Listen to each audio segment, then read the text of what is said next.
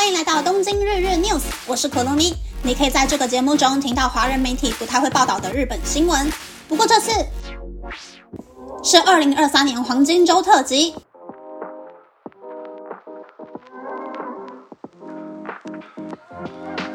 哈哈，这次没有要介绍新闻哟。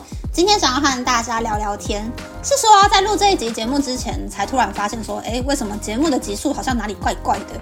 原来从四十六集左右开始吧，我好像就把集数给搞错了。所以其实昨天的那一集是东京日日 news 的第五十集呢。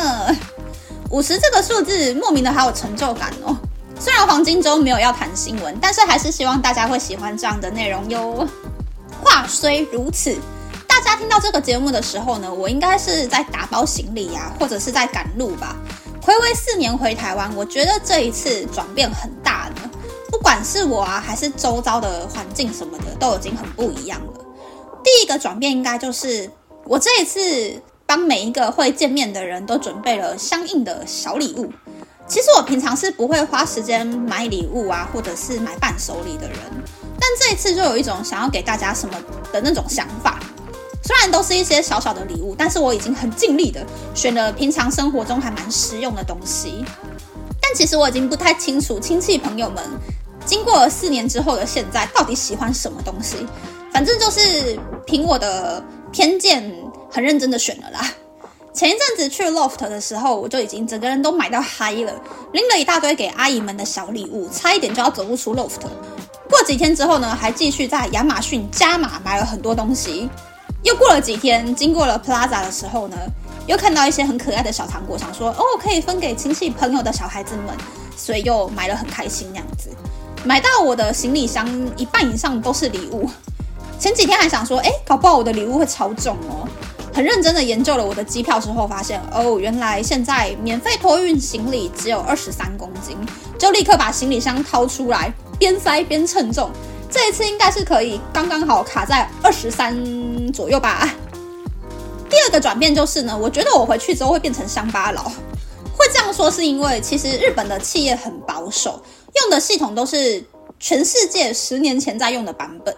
举一个例子好了，上一次我回台湾的时候，在超商买饮料就可以直接在柜台的荧幕点击画面抽签，看我的饮料可以打几折。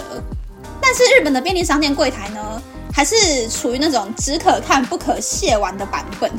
我觉得我这一次回去啊，在便利商店或者是公车、火车、捷运上，就会出现很多乡巴佬的行为。尤其是发票要纸本还是要用载具储存呢？对我而言就已经是一个困难到爆炸的问题。如果真的很不幸出现尴尬的瞬间，我应该就会一秒钟假装自己是日本人，然后趁机享受一下台湾人热情的款待。让我这种内向型人格呢，真的是会很想一秒钟找一个洞钻下去。第三个转变呢，就是我已经不太清楚台湾现在流行什么东西了。要去哪一间饮料店啊，或是要去哪一间咖啡厅、餐厅会比较好玩、比较好吃什么的呢？这一方面的知识尝试我已经完全丧失了。但是难得回去嘛，我就不想要每天都关在家里宅，想说有空的时候就要尽量出门。可是出门的时候又觉得。好像哪里怪怪的，很难玩的很尽兴的样子。这种既是本地人，但又是观光客的感觉，真的是好尴尬呀！到底是要用什么基准来安排行程呢？不过我已经把黄金周九连收每一天的 schedule 都排得满满的。我的 Google 日历呢，已经是以十五分钟为单位，各种行程填好填满了。希望这一次回去可以吃到比东京好吃很多倍的东西。然后也很希望可以去最近很红的一些饮料店呐，把推荐的商品都喝一遍看看。然后也希望我这一次回去遇到亲戚朋友的时候呢，还能够远远的就认出谁是谁，不会不小心认错人或是叫错名字。最后呢，想要跟大家说的就是，这一次黄金周九连休，我回台湾啦，没有办法持续日更啦。但是明天。也就是四月三十日，还有五月三日星期三跟五月六日星期六也会上架黄金周特辑哟。估计五月九日星期二就可以恢复日更了。明天的黄金周特辑会跟大家分享东京日日 news 的策划秘辛。那我这几天呢，在台湾应该就是会疯狂的拍照片、拍影片，然后时不时的 PO 到 Instagram 或者是上传到 YouTube。有兴趣的朋友呢，真的不要错过。然后也请大家如果有建议我回去台湾可以吃些什么啊，然后或是去哪里玩的话呢，都可以在 Instagram 上面私讯我哟。那么，这次的分享就到这边，不知道大家喜不喜欢这样的节目呢？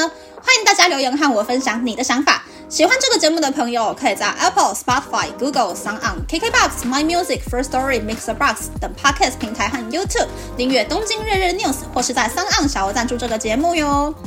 那么，那么黄金周特辑今天是第零集，明天开始呢，准备了三集，大家也千万不要错过哟。